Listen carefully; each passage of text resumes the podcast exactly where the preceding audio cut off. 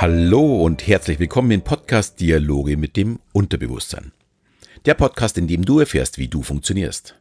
Mein Name ist Alexander Schelle und heute möchte ich über das Thema Meditation, ja, oder Hypnose bzw. Selbsthypnose ein wenig erzählen.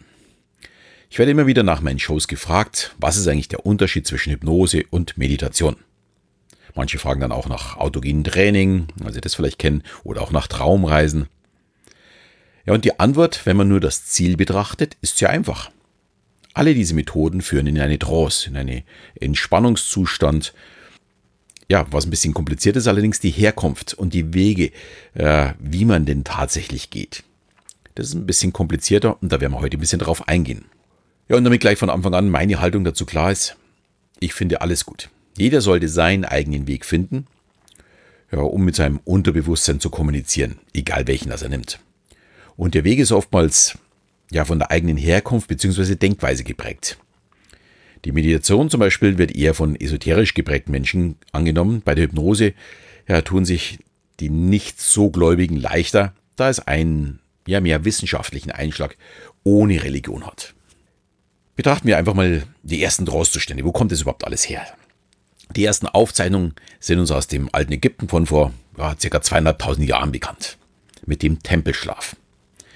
Kranke haben in einem Ritual den passenden Heilgott aufgesucht und in diesem Ritual sind sie in Trance gefallen und ja, erlebten Träume und diese Träume, die mussten natürlich übersetzt werden, das waren dann wiederum die Priester und die haben dann ja vergleichbar mit den Suggestionen, wie man sie heute kennt, ja oder die man in der Hypnose eben nutzt, haben diese übersetzt und haben dann ja natürlich auch funktioniert. Es war ein Dialog mit dem Unterbewusstsein damals. Heute sagt man zu diesem Tempelschlaf im Grunde Inkubation oder Trauminkubation und die nutzt man durchaus auch heute noch zum Beispiel äh, im Islam. Auch die haben einen Weg, wie sie mit ihren ja, Götter, glaube ich, sind es in dem Fall gar nicht, aber sie sprechen da auf jeden Fall damit und auch die gehen in Trance. Wie man auch sagen muss, den Zustand dieser Trance haben eigentlich alle Völker und Kulturen in der ja, Zeit nach den alten Ägyptern eingesetzt. Vielleicht sogar schon vorher. Nur die Wege in die Trance waren eben unterschiedlich. Die einen vielleicht still sitzend, langsam in den Entspannungsmodus fielen, äh, tanzten sich andere Völker eben in Trance. Denkt man mal Indianer, Indianer, die hier ihren Regentanz machen oder Kriegstänze und so weiter. Auch das sind Trance-Zustände. Und auch das sind natürlich Wege, äh, die vergleichbar sind eben mit Meditation oder mit Hypnose. Und auch die Meditation kann man übrigens aktiv wie passiv durchführen. Es gibt bei der Meditation so Ruhe- oder Achtsamkeitsmeditation oder auch Konzentrationsmeditation. Die sind natürlich passiv. In der Regel sitzend, weil man da darauf achten möchte, wenn man liegt, dass man eben nicht einschläft, was natürlich sehr schnell passieren kann, wenn man äh, in einem Entspannungszustand ist. Dagegen Yoga oder auch Tanzen, Laufen oder so eine Gehmeditation, glaube ich, gibt es auch, oder auch so fernöstliche Kampfkünste sind ein aktiver Weg in die Trance. Also da unterscheidet man durchaus. Und Meditation heißt nichts anderes als wie übersetzt nachdenken.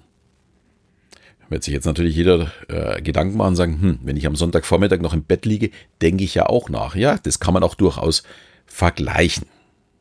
Die Hypnose kommt dagegen von dem Wort Hypno, dem Schlaf. Was aber schon frühzeitig als falsch erkannt wurde, da es eben kein Schlaf ist. Aber der Begriff hat sich halt einfach schon verbreitet und ist uns dann auch bis heute geblieben. Aber es ist kein Schlaf, es ist mehr oder weniger auch dieser Dialog mit dem Unterbewusstsein, es ist ein Trostzustand. Ja, und die Entstehung der Hypnose war auch geprägt, dass sie eben von außen gesteuert wurde. Ein Hypnotiseur führte seinen Klienten, damals eher ja, durch Konzentration auf etwas, sehr autoritär in diesen Zustand der Trance. Dann äh, erfolgten Suggestionen, um das Unterbewusstsein zu steuern. Und die Wurzeln liegen daher eher in der Medizin und in der Wissenschaft. Und ja, erst seit den 60er Jahren von Milton Erickson geprägt, nutzte man dann auch die Selbsthypnose, wo man sich selbst in diesen Zustand der Trance versetzt, vergleichbar eben wie bei der Meditation, und dann in den Dialog mit dem eigenen Unterbewusstsein geht, dabei Suggestionen setzt, die man sich vorher überlegt, die man gerne setzen möchte, was man gerne erreichen möchte. Ja, Meditation hat dagegen nicht diese wissenschaftlichen Hintergründe, sondern eher religiöse Wurzeln. Und nicht nur ja, wie man allgemein geglaubt wird in den östlichen Kulturen, sondern auch in unserem Christentum hier in Europa nutzte man die Meditation schon im Mittelalter. Die meisten, die sich heute mit Meditation beschäftigen, nutzen allerdings Techniken aus dem fernöstlichen Raum. Ich glaube, das liegt vor allem daran, dass im Christentum man eher darauf bedacht war, die Geheimnisse für sich zu bewahren. Ja, und der Trostzustand war sicherlich eines dieser Geheimnisse und man in Asien eher den Mitmenschen, ja, wie soll ich das sagen, ja, eher als Mentor zur Verfügung steht und die Lehre der Trost weitergeben möchte. Das ist, glaube ich, vom, von der Kultur ganz anderes. Die Christen waren da eher, äh, ich kann etwas, was die anderen nicht können. Da ging es auch ja um Lesen, Schreiben und so weiter. Und in Asien hat es ein bisschen anders funktioniert. Deswegen glaube ich, hat sich das in Asien auch deutlich mehr durchgesetzt.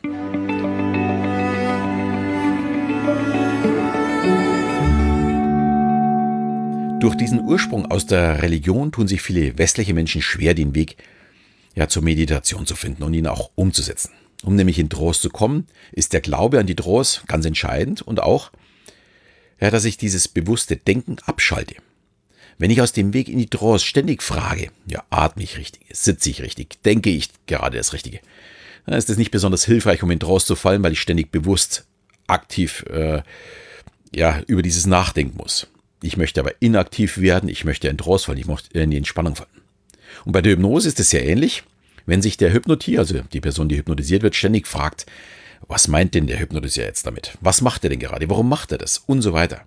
Aber da sehe ich den großen Vorteil, ja, für mich, das ist der Weg in die Trance durch eine Ablenkung. Bei der Blitzhypnose macht man das zum Beispiel durch einen Überraschungsmoment, äh, womit der Hypnotie oder Klient, wie man auch sagen möchte, äh, nicht rechnet. Und bei der antiautoritären Hypnose äh, folgt dieses durch eine Geschichte.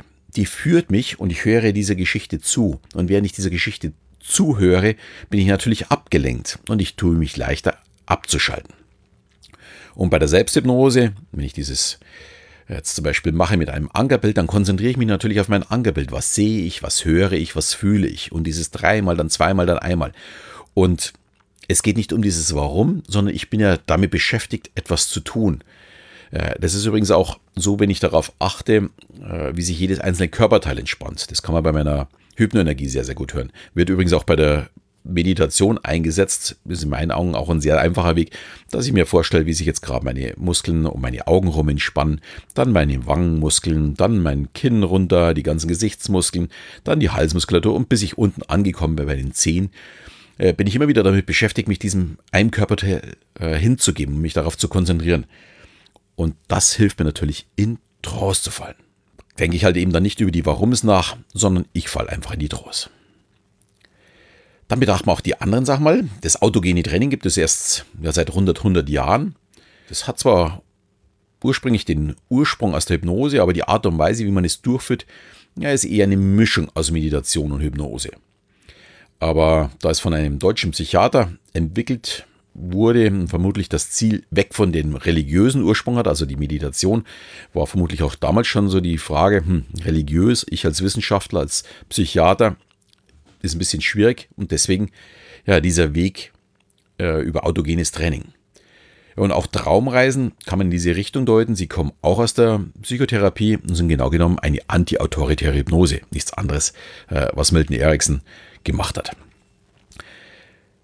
Und da möchte ich auch gleich noch darauf hinweisen, dass Geschichten, die wir ja unseren Kindern beim Schlafengehen äh, oder zu, beim zum Bettgehen erzählen, ebenso in eine Trance führen. Und hier sind eben Monster- oder Hexengeschichten ja nicht gerade förderlich für ein positives Denken. Ich kann jedem nur empfehlen, sich gut zu überlegen, welche Geschichten positive Metaphern hat. Und diese Geschichte sollte dann tatsächlich die Einschlafgeschichte sein, weil mit dieser Geschichte beschäftigt sich dann das Unterbewusstsein des Kindes äh, intensiv und ja, das sollte natürlich positiv sein. Mal zusammengefasst. In meinen Augen ist es vollkommen egal, welchen Weg man einsetzt. Ich halte, obwohl ich natürlich in der Hypnose beheimatet bin, keinen für besser oder schlechter. Ich kann jedem nur empfehlen, seinen Dialog mit dem Unterbewusstsein zu finden und ihn für sich zu nutzen. Und ich bin mir sicher, du wirst ganz sicher davon profitieren. Und wer mit dem Glauben oder der Esoterik vielleicht nicht so viel anfangen kann, wird wahrscheinlich mit der Selbsthypnose einen einfachen Weg finden. Wer aber zum Beispiel schon Yoga oder fernöstliche Kampfkünste macht oder von Hause einen starken Glauben hat, der wird vielleicht den Weg über die Meditation gehen können. Ich kann nur empfehlen, es auszuprobieren, es zu nutzen und davon wirklich zu profitieren und das eigene Leben ja, auf, ein, eigen, äh, auf ein neues Level zu bringen. Ja, wer es gerne mit einer geführten Hypnose mal ausprobieren möchte, darf sich sehr, sehr, sehr gerne meine kostenlose Hypnoenergie von meiner Seite runterladen. Entweder direkt auf alexander-schelle.de gehen, da steht es ganz unten schon dort, oder es geht sogar ein Pop-up auf, oder einfach den Link in den Shownotes nutzen und dann draufgehen, runterladen und ja, einfach mal ausprobieren. Dann wünsche ich ganz viel Spaß damit und würde mich freuen, wenn du diese Folge wieder bewertest oder noch besser eine Rezession schreibst. Würde mir sehr, sehr viel bringen. Und in diesem Sinne verabschiede ich mich natürlich bis zum nächsten Mal, wenn es wieder heißt Dialoge mit dem Unterbewusstsein.